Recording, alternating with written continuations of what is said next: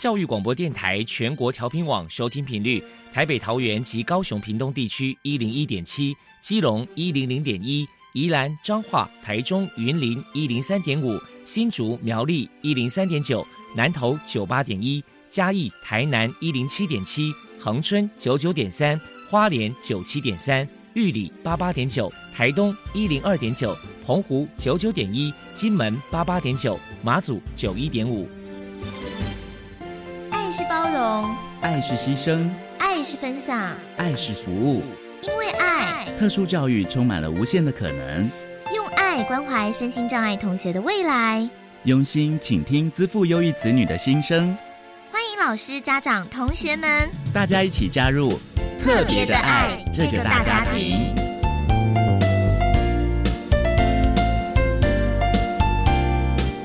本节目由教育部学生事务及特殊教育司指导，国立教育广播电台监制，欢迎收听。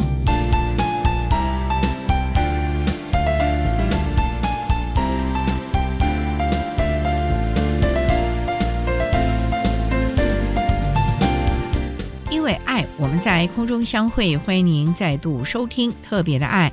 我是小莹，这个节目在每个星期六和星期天的十六点零五分到十七点播出。在今天节目中，将为你安排三个部分。首先，在“爱的小百科”单元里头，波波将为你安排大树抱抱单元，为你邀请桃园市自闭症协进会的家长赵云清为大家分享自闭儿教养的相关经验，希望提供家长老师可以做参考。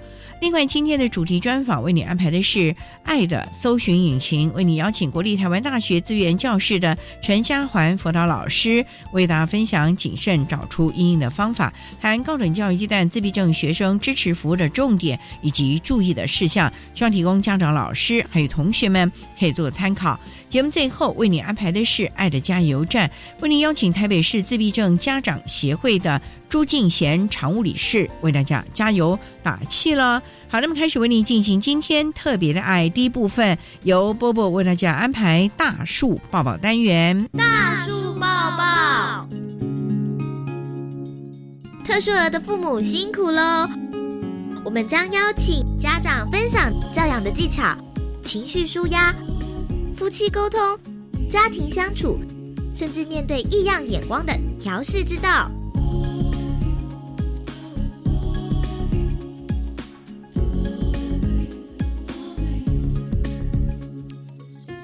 Hello，大家好，我是 Bobo，欢迎收听大树抱抱。今天我们特地请到了桃园市自闭症协进会的成员赵云清女士，来到节目现场跟大家分享自闭儿的教养经验谈。赵女士的儿子今年十八岁，有雅斯伯格症的问题。首先，我们先请您来谈一谈，当初知道孩子有雅斯伯格症，当时内心的辛酸跟难过，你是如何走出来的呢？我知道我们家孩子是雅思，其实我觉得是蛮晚，跟现在的教育比起来，他大概小五的时候，老师才跟我提，在前面他应该有一些在学校的特殊状况，但是其他的老师并没有跟我提起过。那小五这个老师跟我提的时候，是一次孩子跟别的孩子就是运动的时候一个冲突，老师大概就是问了几天。以后后来就跟我讲说，妈妈，我看他的反应啊，感觉他比较像是雅斯伯格，他是很简单这样讲。那我那个时候是孩子课后班在学校，所以就这样子牵着孩子，本来是跟老师要道再见的时候，老师这样讲，后来我就跟老师是笑笑的，可是我牵着孩子回过头来，走出教室没几步。我其实现在想到都还有一点酸酸的，就是那个时候一出来，那个眼泪就飙出来，没有办法停。那当下的时候其实是很慌，觉得说这是什么病？那个时候比较流行会讲说过动 ADHD，可能比较常在育儿的书籍上面看到。可是雅斯伯格是什么？我真的不懂。然后那个时候我就是拼命的上网查资料，知道他是这样子的状况。那个时候一开始是很慌张，刚好有认识学校辅导室的老师，曾经问过老师，老师那个时候是说：“妈妈，你不要担心。”他不是靠药物去治疗改善的，他需要透过教育。老师那个时候是很好心，给了一些情绪方面的教材，可是我拿回来了以后，应该讲那个时候不太会用，尝试过一阵子了以后就放弃了。其实中间是很挣扎、很慌张，可是又不知道要怎么办。那直到后来我儿子小六的时候，因为我在我女儿的学校有担任志工，刚好那个志工团里头有几个妈妈，有孩子是雅思的，有孩子是自闭的，他们就是跟我讲说，再这样子的话，你要赶快带孩子去看医生，然后就介绍我医院，告诉我说可能要注意哪些事情。那我那个时候带着孩子去医院就诊，就诊了以后，先确认是什么状况，是不是雅思。那个时候心理横线出来是暑假，他要升国一了。那个时候曾经就是跟医生确认啊，是不是我就跟学校老师先交代比较好，我就赶快拿着心理横线的报告就去国小啊、国中都讲了。我觉得我自己带孩子在家的时候，其实没有太大的状况。可是那个时候，国中的辅导是可能他们也不太清楚怎么带这样子的孩子，他们当时是有一点点推拒的。你可以感受到延迟或怎么样，其实让你不舒服，那个是比较心酸，那个比其他时候我觉得更难过。可是还好是后来我去。参加研习，我去上课，我去多了解，我去参加协会，然后在学校的部分，我就是参加家长委员，然后去了解一下学校的生态，而且也跟老师建立关系。就请老师，如果孩子有什么状况的话，请他都要跟我讲。还好遇到那个班导师，他是真的很有经验，也很会教孩子。看到孩子在学校慢慢慢慢稳定的。就比较释然，而且自己也去学习，也去了解一下他到底是怎么一个状况。为了家中的宝贝儿子赵女士，投入了许多的心血跟努力。接下来，我们请您谈谈有寻求哪些组织机构的帮忙呢？那个时候，当下第一个，我觉得国小的辅导室的老师其实提供的是最初的协助，也安定我的心，这样子某种程度。后来的话，医疗体系我可能就是走桃园疗养院那边，蛮多医生好像还蛮有名的。接下来第一个接触的协会是桃园的自闭症协进会。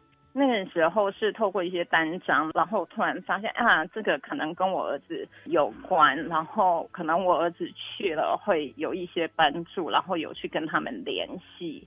再来的话，就是天使星家族那边，就是中立这边有一个天使星的机构，觉得在自闭症协进会跟天使星那边开设的课程，我觉得给我很多相关的资讯，这样子。接下来，我们请赵女士来分享一下宝贝儿子所做的一件窝心感人的故事。然后他不太会讲，但是他贴心在里头的孩子。像其实以我们家来讲，我们家的经济负担其实蛮紧的。一方面他成绩也不错，然后另外一方面他。体恤我们，然后另外一方面，他也有他的理想吧。然后他在之前考各生的时候，其实是升到一间私立的学校，应该讲他升到两间，但是他当初就是想说，如果这两间的话，可能我就选离家近的。他可能就想说花费比较少。后来他各生过，确定是那一间学校了以后，就是他就想一想，他就说，嗯，他还是去。只考好了，那个时候去只考，我们跟他聊的状况，他就是希望最好的话是能够念到离家近的，而且是公立的学校。他没有讲说为什么，但是可以感觉得到，虽然他没有讲，但是他是真的感受到家里的状况，而且他也很体贴。虽然他都不说，但是用他的作为去表达他的。其实是关心这样子。那他后来其实也还蛮争气，虽然不是离家近的学校，但是它是公立的。最后，请您给家里面同样是有自闭儿的家长一些鼓励的话。我觉得当孩子是自闭的家长，我觉得当老师在告诉我们的时候，其实我们都会慌张，然后都会觉得啊，我儿子不是这样吧，我女儿不是这样吧。其实我们都很容易这样子，但是可以的话，就是当学校的老师。跟我们提及孩子在学校的状况，特别是建议我们去就诊的话，我觉得我们真的不要太焦虑或者排拒，真的就是先接受老师的建议去就诊，这个是第一个。因为其实你去就诊，才可以知道你的孩子的状况是怎么样。不管是他真的是有一些自闭啊、过动啊怎么样的状况，或者他只是有一些他们的做法可能需要调整，那这些其实现在，尤其在早疗的部分，很多医院都会提供协助。再来的话，我们教养孩子，不管是教特殊的孩子，还是一般的孩子。其实我们都会有遇到瓶颈的时候，那遇到瓶颈，其实就不要慌张。我们透过去跟有类似经验的人学习，或者如果有机会去上一些课程，可以去上一些课程，去协会，甚至。医疗机构就诊的时候，我们也可以询问。其实有很多很多管道可以帮助我们的。那我们遇到状况的时候，自己的心先安定下来，这个是最重要的。当你的心安定下来的时候啊，你才能够。好好的去思考，说，哎，我还可以怎么做？不管是家里还有什么资源，还是我们自己可以尝试什么努力，或者是外界可以提供什么协助。当我们是用比较冷静，然后比较平常心的态度去看的时候，我们做事的方法才比较成熟嘛。就是我们比较不会因为情绪，然后去做了错误的选择，让事情变得好像比较。不好，其实有很多时候是因为我们情绪太激动，或者太焦虑，或者太慌张，导致于我们跟学校老师互动上面不好的状况。可是如果我们能够平心静气去想，哎，到底我们以现有的环境，我们到底能够做什么？我觉得这样子比较能够看到出路。非常谢谢桃园市自闭症协进会的成员赵云清女士接受我们的访问。现在我们就把节目现场交还给主持人小莹。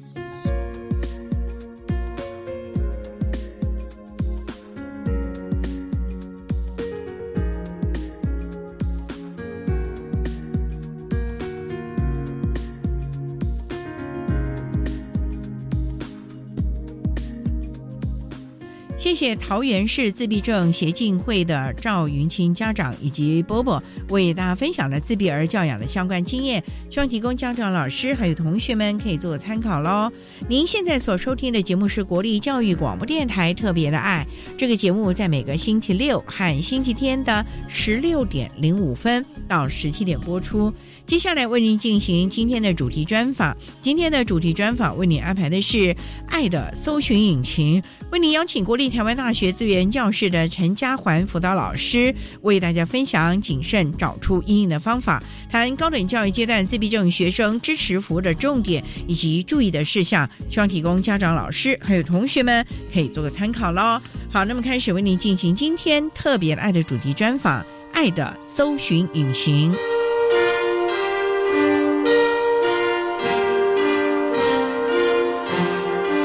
爱的搜寻引擎。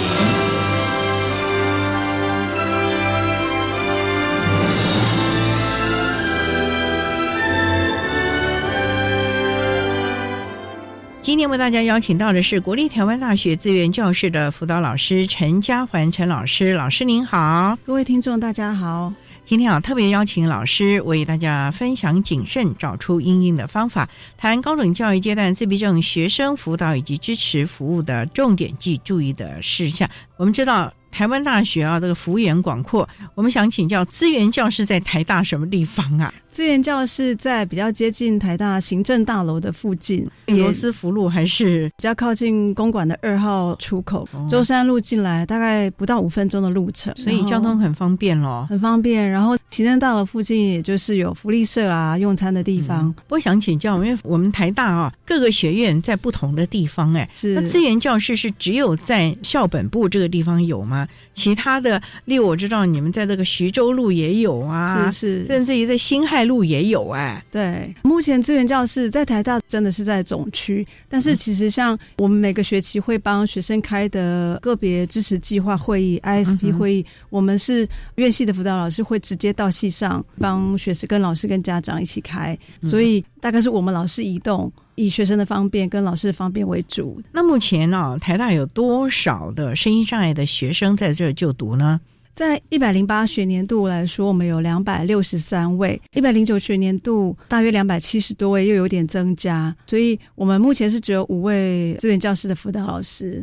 师生比大概一比五十三到五十四，量真的非常大。但是教育部补助辅导人员的上限就是五名，所以人力非常非常吃紧。是因为我们台大开缺很多的机会给这些声音障碍学生，还是因为是台大，所以声音障碍很多的同学们他们是利用所谓的职考或者是其他的管道进来的呢？其实已经几乎是一半一半了。早年大概身心障碍真是进来的学生是比较多，大学部的学生也比较多。可是到我们一百零八年的统计，大概通过职考啊多元方式入学的已经占了百分之四十五。我们真是进来的只剩下大概百分之五十五，研究生跟大学生的比例大概七比三，所以我们都跟各个系上的老师宣导说，真的要做好准备，就是任何一个科系都有可能会收到我们声音障碍学生，已经是一半一半的机会了，并不是说一定是所谓的声音障碍的大专真试，而是有很多的管道，因为这群孩子都是非常的杰出的啊。那我们自闭症的孩子大概有多少呢？一百零八学年度有七十五位，一百零九学年度已经到八十六位了。以障碍类别来讲，大家都排在第三、第四位。可是前两年开始，已经从第三位、第二位到去年开始就是第一位，然后占了三分之一，现在超过更多到百分之三十二。声乐大学啊，它已经属于专业能力的培育了，跟我们高中以下的义务教育是不一样，国民教育是不一样了。所以进入台大的这些自闭症的孩子们，可能因为有他们各自的专长，所以反而容易进入这种高的学府了。是，而且他们能够进到台大，真的他们的。基础能力、功能都非常非常好，但是也容易就会造成他们从小到大功课很好，但就忽略了他们社交上的困难。反正读得好，可能好像就不是什么太严重的问题。所以这个部分也是我们自闭症的孩子啊，未来啊，在人际啊，甚至于职场上可能会遇到的困扰了。不过我们也知道呢，国立台湾大学呢，因为有这个医学院。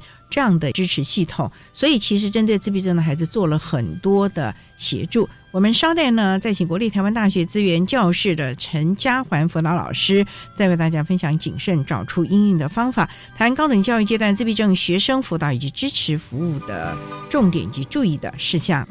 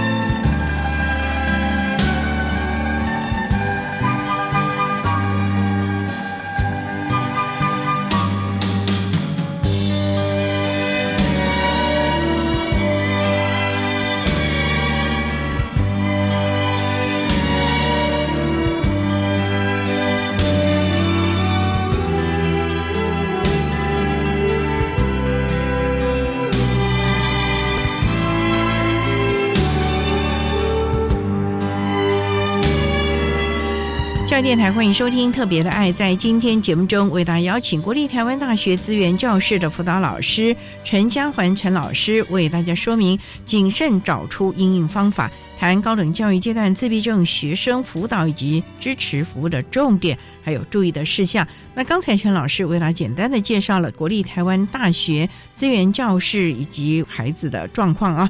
那想请教陈老师，从事我们资源教室辅导工作大概多久了？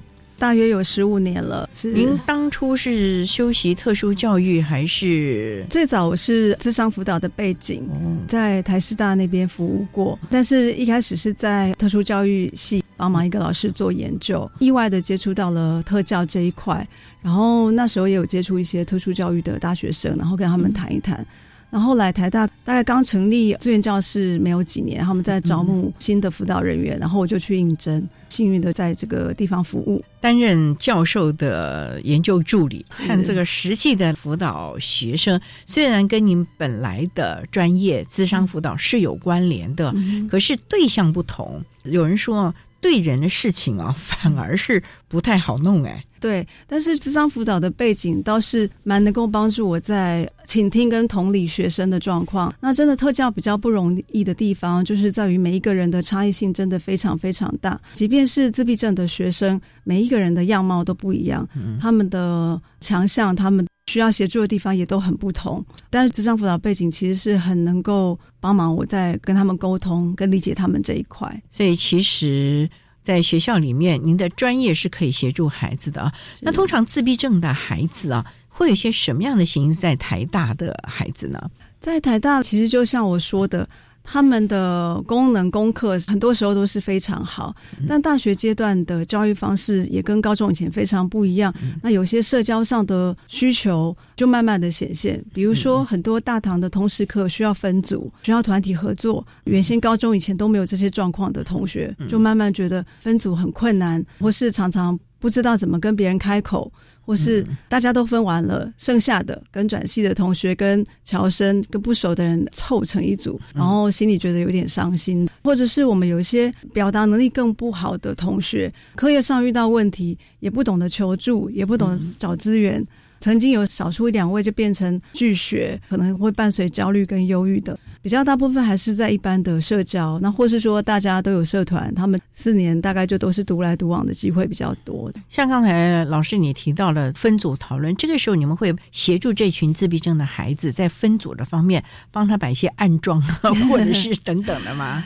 其实，在台大老师也是很自主。那我们大概会在一开始，如果有这样需求的同学，那他有来求助，我们也知道的话，我们大概会以写信跟老师沟通、跟老师联络的方式说。有没有可能老师的分组不要请他们自己去找？比如说按照座号啊，单数、双数，但是不见得一定都能照这么理想的方式，因为有的老师也会认为说找同才合作也是培养能力之一。就我觉得学生进来台大挑战也是蛮多的，嗯，除了课业的挑战压力之外，我觉得同才的互动，尤其都是精英在这个地方，对，其实他的学习的压力、同才的压力都会更大的，对，自我的要求应该也都很高了哦，也是啊，所以这个时候呢，他怎么样的在这个殿堂当中，在学校当中啊，能够悠游的学习，又跟同才互动良好，这其实是一个。很大的重点了啊！那我们稍待哈，再请国立台湾大学资源教室的辅导老师陈家环陈老师，再为大家分享谨慎找出应用方法，谈高等教育阶段自闭症学生辅导以及支持服务的相关重点。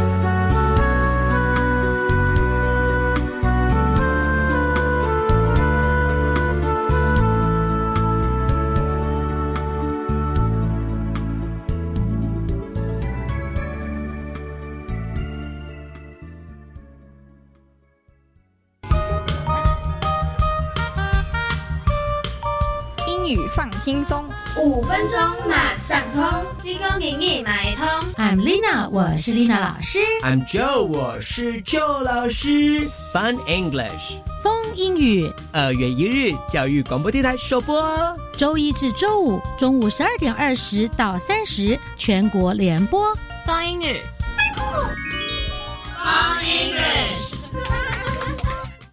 现行大学招生采多元入学，不是单用成绩决定。先来介绍三种方式：第一，繁星推荐，是为平衡城乡教育资源，体现教育机会均等；第二，个人申请，这是鼓励适性学习与多元表现，透过书面审查及真试入学；第三是考试入学，以学科知识单就成绩及志愿来决定。学生可依照自己的兴趣、专长及适性发展，选择适当的升学管道。以上广告由教育部提供。今年的农渔会选举，拒绝所有的送礼、送钱及暴力。你我的选择决定孩子的未来，别轻易卖掉孩子的机会。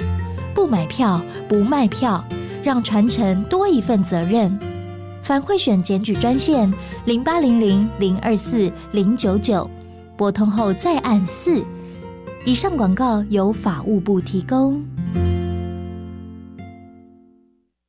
管那么的水，罗嘎西木啊！大家好，我们是欧开合唱团。您现在收听的是教育电台。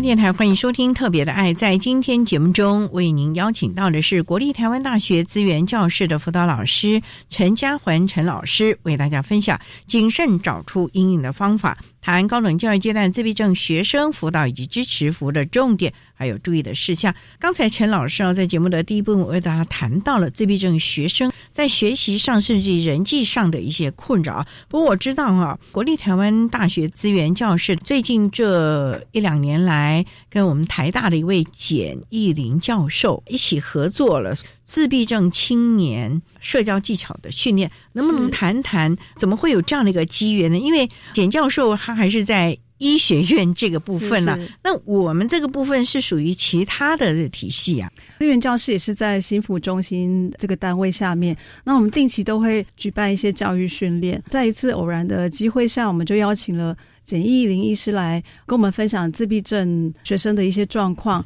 然后他在医院所碰到的一些情形跟一些方式，也有分享给导师们听。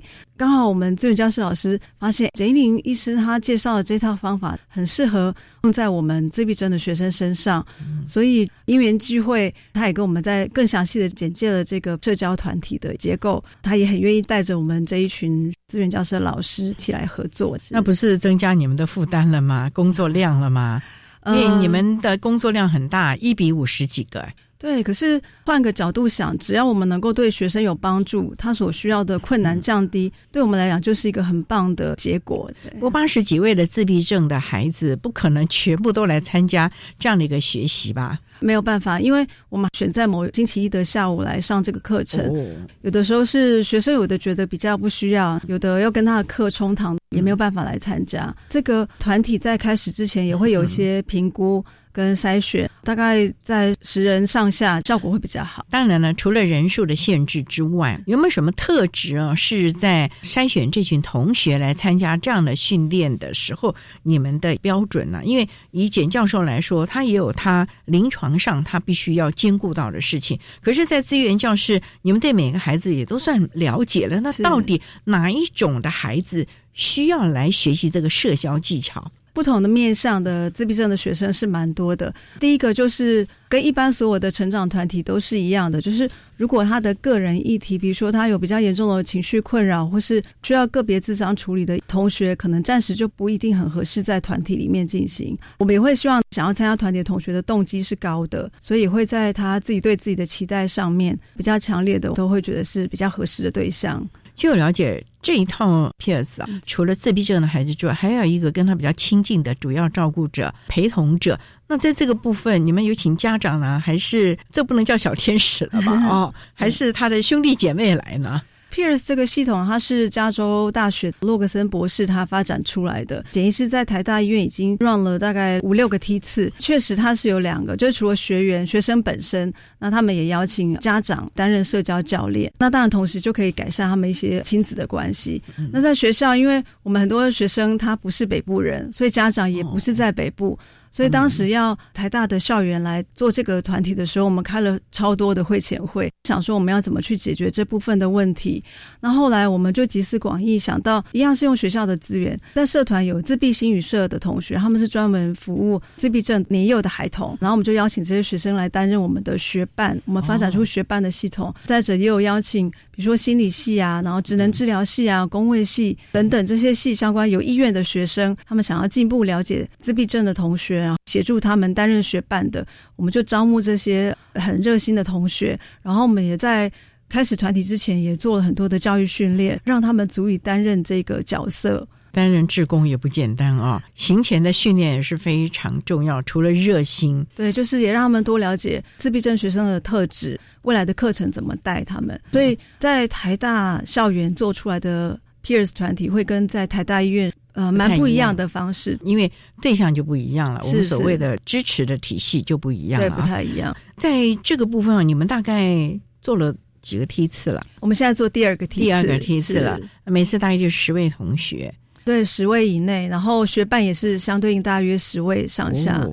那都是礼拜一的，那每一次要做多久？一个学期吗？十八周吗？等于是一学年来完成这个团体，一学年对，就是上半学期八堂课，下学期也八堂课，所以不是每个礼拜大家都可以见面了。对，不会到这样，因为我们也会避开一些，比如说期中考啊、期末考对廉价这些了哦。对对对，这些还是要注意到的哦。是，那刚开始呢，你们也要跟着进去吧？当然，我们就是一边上课。其实它是一个需要投入蛮大资源的一个团体，因为学生我们就称为学员，学员跟学伴的团体我们是分开带，最后再集合。所以至少要有两位老师要分别在不同的团体上课程，然后我们也要让学伴跟学员互相配对。他们上完课之后。每个礼拜还有回家作业要练习。哇！他们回家作业练习之外，学伴再跟他们 review 过他们这周练习的状况，然后再写心得，让下一次上课的时候有很多素材可以讨论，然后可以慢慢改进。所以学伴要很积极，可是这些学员也要愿意吧？对，所以我们才说他们想要改善自己社交技巧的主动性跟动机越高的，我们会很欢迎他们来参加。这第一个筛选的机制了嘛？啊，是在这个部分，总共一个学年八堂课，那也是精兵制了。对啊，那每次上课都上些什么？因为总是循序渐进吧，第一堂一直到第八堂。对，Pierce 课程是非常有结构性的，然后也是具有教育性。之所以会这样设计，是因为自闭症学生的特质，他们就是要具体明确，要有步骤，有明确的 SOP。所以我们就用这样子的方式搭配他们的特质，他们的吸收也会比较容易。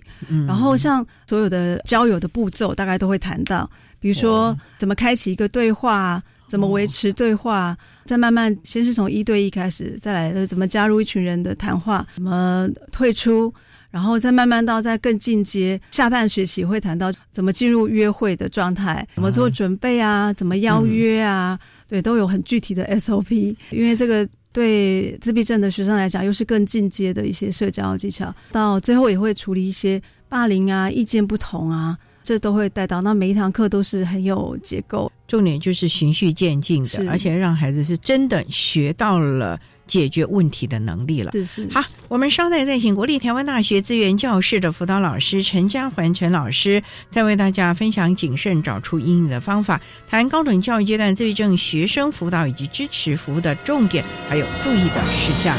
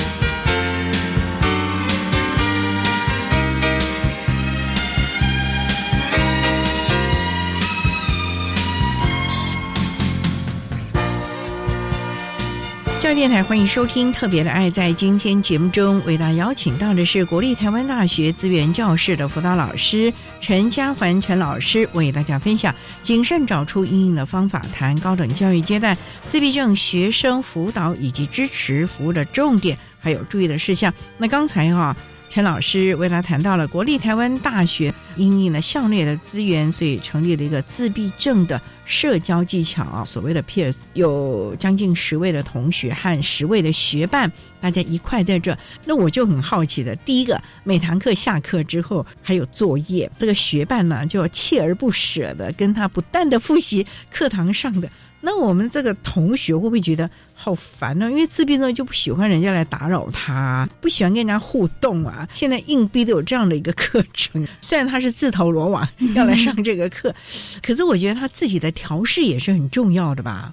对，这真的光课程的设计对他们来讲就是一个很大的挑战，因为他们平常也不一定很喜欢跟人家讲太多话。这时候不止还要跟其他的学伴练习打电话啊、见面啊，照上课的步骤这样练习，然后还要再回报给学伴，然后讨论刚刚发生了什么事情。大部分的学生都还蛮投入，因为他们动机还蛮高。那有时候推脱一下呢，我们就 push 说：“哎，这个礼拜有没有做好功课啊？”他们都还蛮愿意的，也曾经遇到过。他真的就是觉得很被冒犯，觉得说为什么你凭什么规定我做这些事情？学伴给他一些回馈，他就觉得说你都不了解我，你怎么这样说这些事情？所以在团体之外，我们在用辅导老师的力量，再跟他做一些个别的对课后的一些沟通。虽然他到最后做回家作业的状况还是不是很好。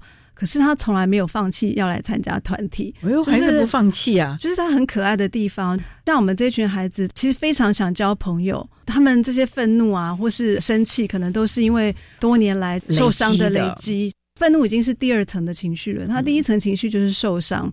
那他虽然表面上还是要像一个刺猬这样，因为你们都不了解我，但是事实上能够来到这个团体，我们营造的也是一个比较温暖、正向的环境，让他愿意跟。同学分享，愿意跟学伴分享。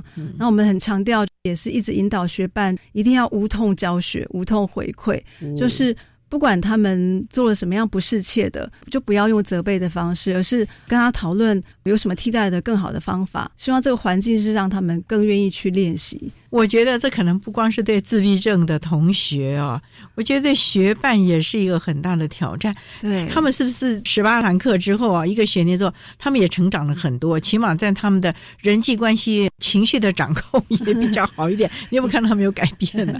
有，他们觉得得到很多，从中学习很多。跟学员一样，就是如果他们遇到很困难的学伴，然后有一些问题，我们一样就是额外的时间再跟学伴再多一些 support。跟他讨论说还有什么更好的技巧，或是说遇到比较负面的啦，或是比较攻击性的那种学员的沟通方式，我们怎么样就是照顾好自己？所以他真的是一个要投入蛮多资源的一个团体。所以我觉得受惠的不是只有自闭症的孩子，是连这个学伴他也是学到了很多应对沟通的技巧了，对他未来可能在职场上甚至于人际上应该有很大的帮助了哦。对，不只是他自己，我们当然也希望他，因为了解自闭症的学生，他也可以成为校园里面的一个种子。未来真的有有人有误解或是有什么偏见的话，也可以为这些孩子挺身而出，说明他们的状况，他们了解的状况，或者甚至分享怎么跟他们正向的互动，其实是可以建立关系的。我甚至认为哦，不光是在学校吧，未来在职场上，因为他们曾经有过这样的个经验，对，或许在职场上的时候，他们也能够挺身而出，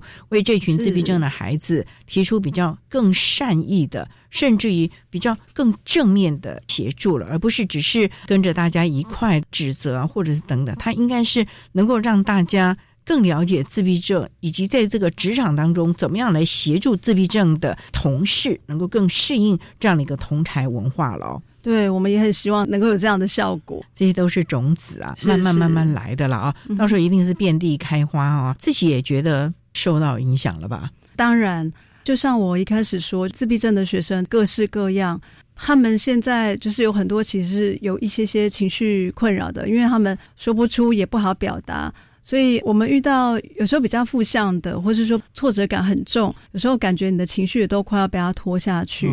但是这个团体是一个同才很正向的团体，所以我们有时候老是觉得，哎，快。已经不太知道怎么回答。其实另外一个自闭症的同学，他可能可以给一个很好的回馈，因为他感同身受，所以有时候其他的人反而会给一些很正向的回馈，好像哎也拉了我们一把，就觉得说哎我们是很可以共同努力的。对，如果我们有不了解的地方，你愿意说，我们就愿意听，啊，大家一起努力这样。其实啊，每个人啊也都有他比较负面的这个部分啊，也有阳光的那一块了啊，不是天天都是风平浪静的。所以，我们在这个过程当中，我们自己也学到了好多调试的能力了啊。是是。好，那我们稍待啊，再请国立台湾大学资源教室的辅导老师陈香环陈老师，再为大家分享谨慎找出阴影的方法，谈高等教育阶段自闭症学生辅导以及支持服务的重点，还有注意的事项。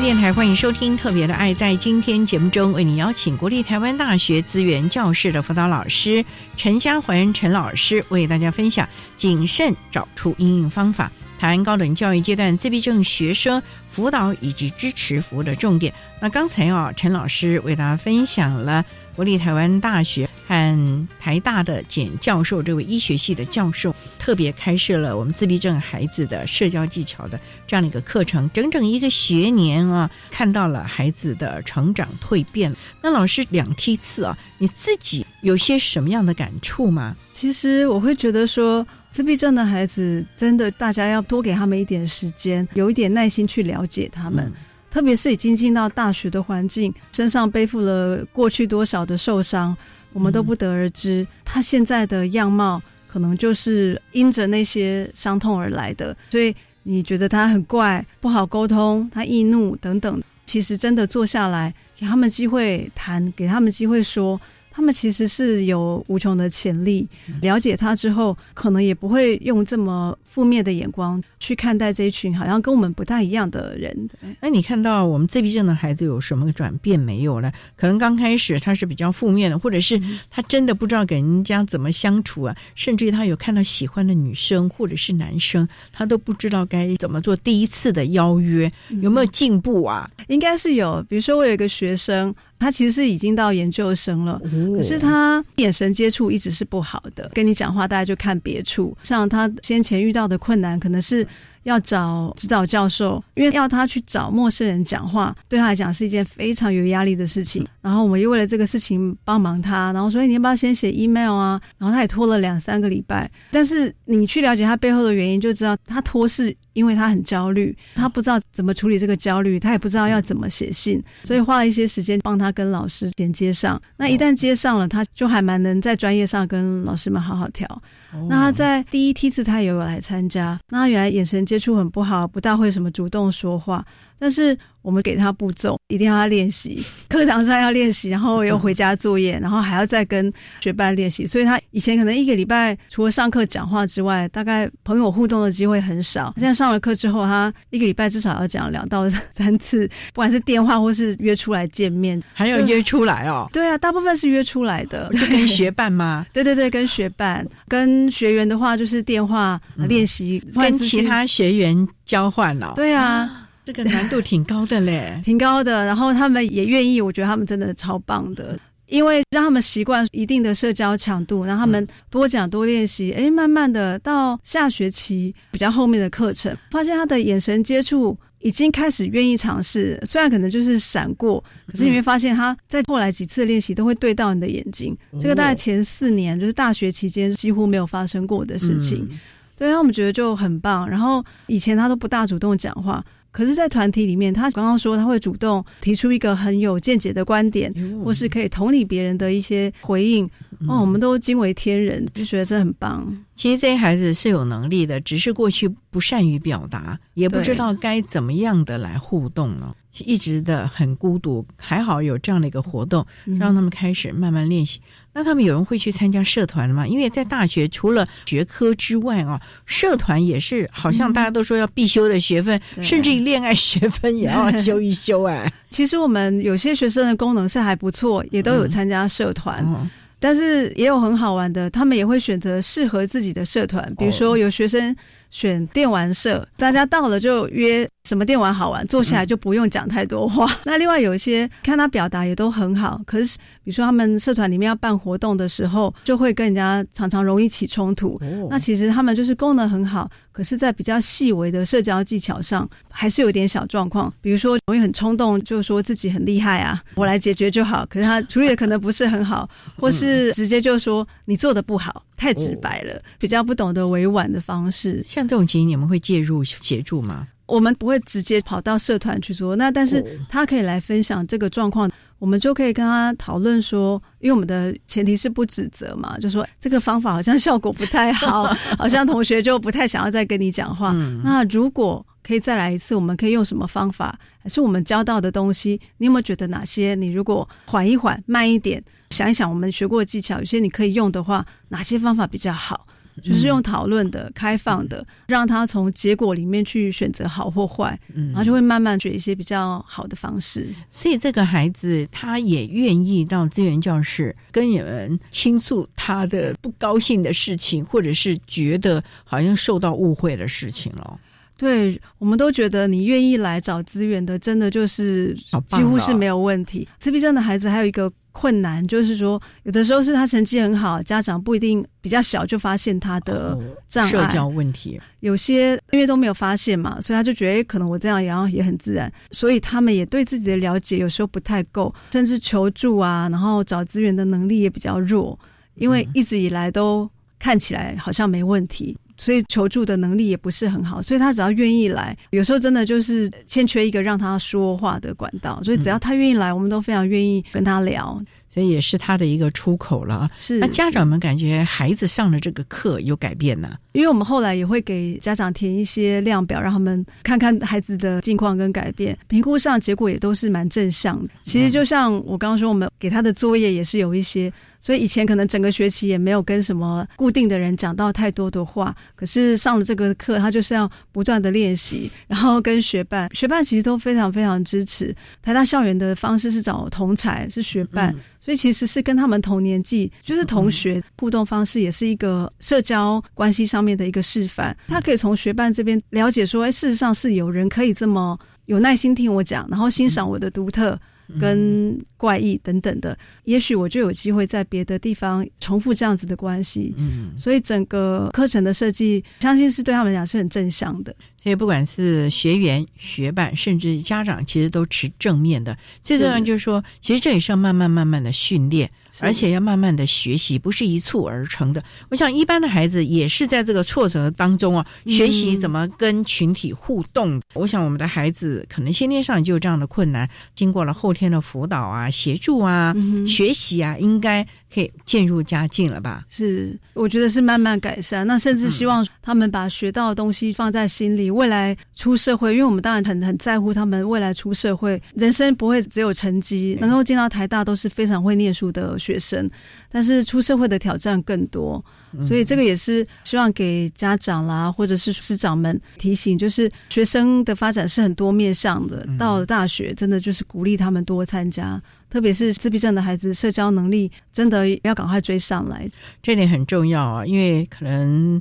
高等教育阶段是他们最后一个教育的阶段了，是可能就要直接面对职场。甚至于人生的转捩了，所以这点大家可能都要来积极的协助他们，能够更进步的学习他们比较弱势的这个部分了啊。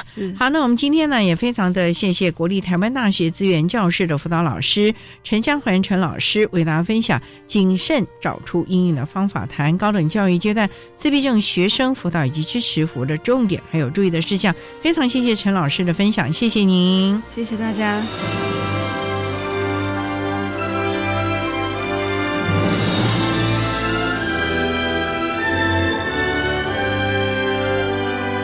谢谢国立台湾大学资源教室的陈家环辅导老师为大家分享了高等教育阶段自闭症学生支持服的重点及注意的事项，希望提供家长、老师还有同学们可以做个参考喽。您现在所收听的节目是国立教育广播电台特别的爱节目，最后为你安排的是爱的加油站，为您邀请台北市自闭症家长协会的朱敬贤常务理事为大家加油打气喽。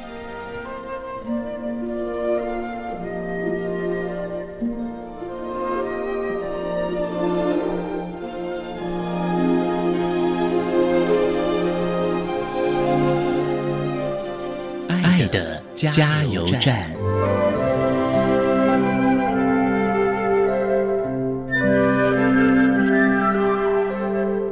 各位听众，大家好，我是台北市自闭症家长协会的理事朱敬贤。提醒家长，孩子他如果有情绪问题或他的行为有异常的时候，绝对不是在检视家长。家长不要用孩子的行为跟自己的教育方式划等号。我们因为是自闭症，本来就有他很独特的一些气质，我们只要努力去做就好了。我们只要往前看，我们也知道家长的一些挫折。家长协会呢有各类一些课程，比方说大孩子有让他学习一些有伴团体，从六岁到十岁呢，我们还有训练他的独立生活。另外一个阶段就是十五岁以上的大孩子呢，我们也为他做就业的准备。自闭症家长协会还有就业服务，已经大概十几年的时间，我们就业服务的成绩非常不错了。那我们有各类型的活动，我们也有很多亲子活活动，让一大群自闭症的孩子呢一起出去玩。因为我们家长常常是在讲，因为孩子有一些行为呢，出去人家有异样的眼光，所以我们举办这些亲子活动。我们有两种哈，一种是跟家长去的，一种是孩子自己去的，也是希望他有一个参加大团体的一些经验。当然，我们也是希望，如果家长有什么困难的，或是有什么想要知道的，尽量可以打电话到我们台北市自闭症家长协会。如果收听的是有老师呢，我们也欢迎老师能够打电话给我们。如果说班上有些什么自闭症的孩子，我们也希望跟大家共同的分享自闭症相处的经验。谢谢大家。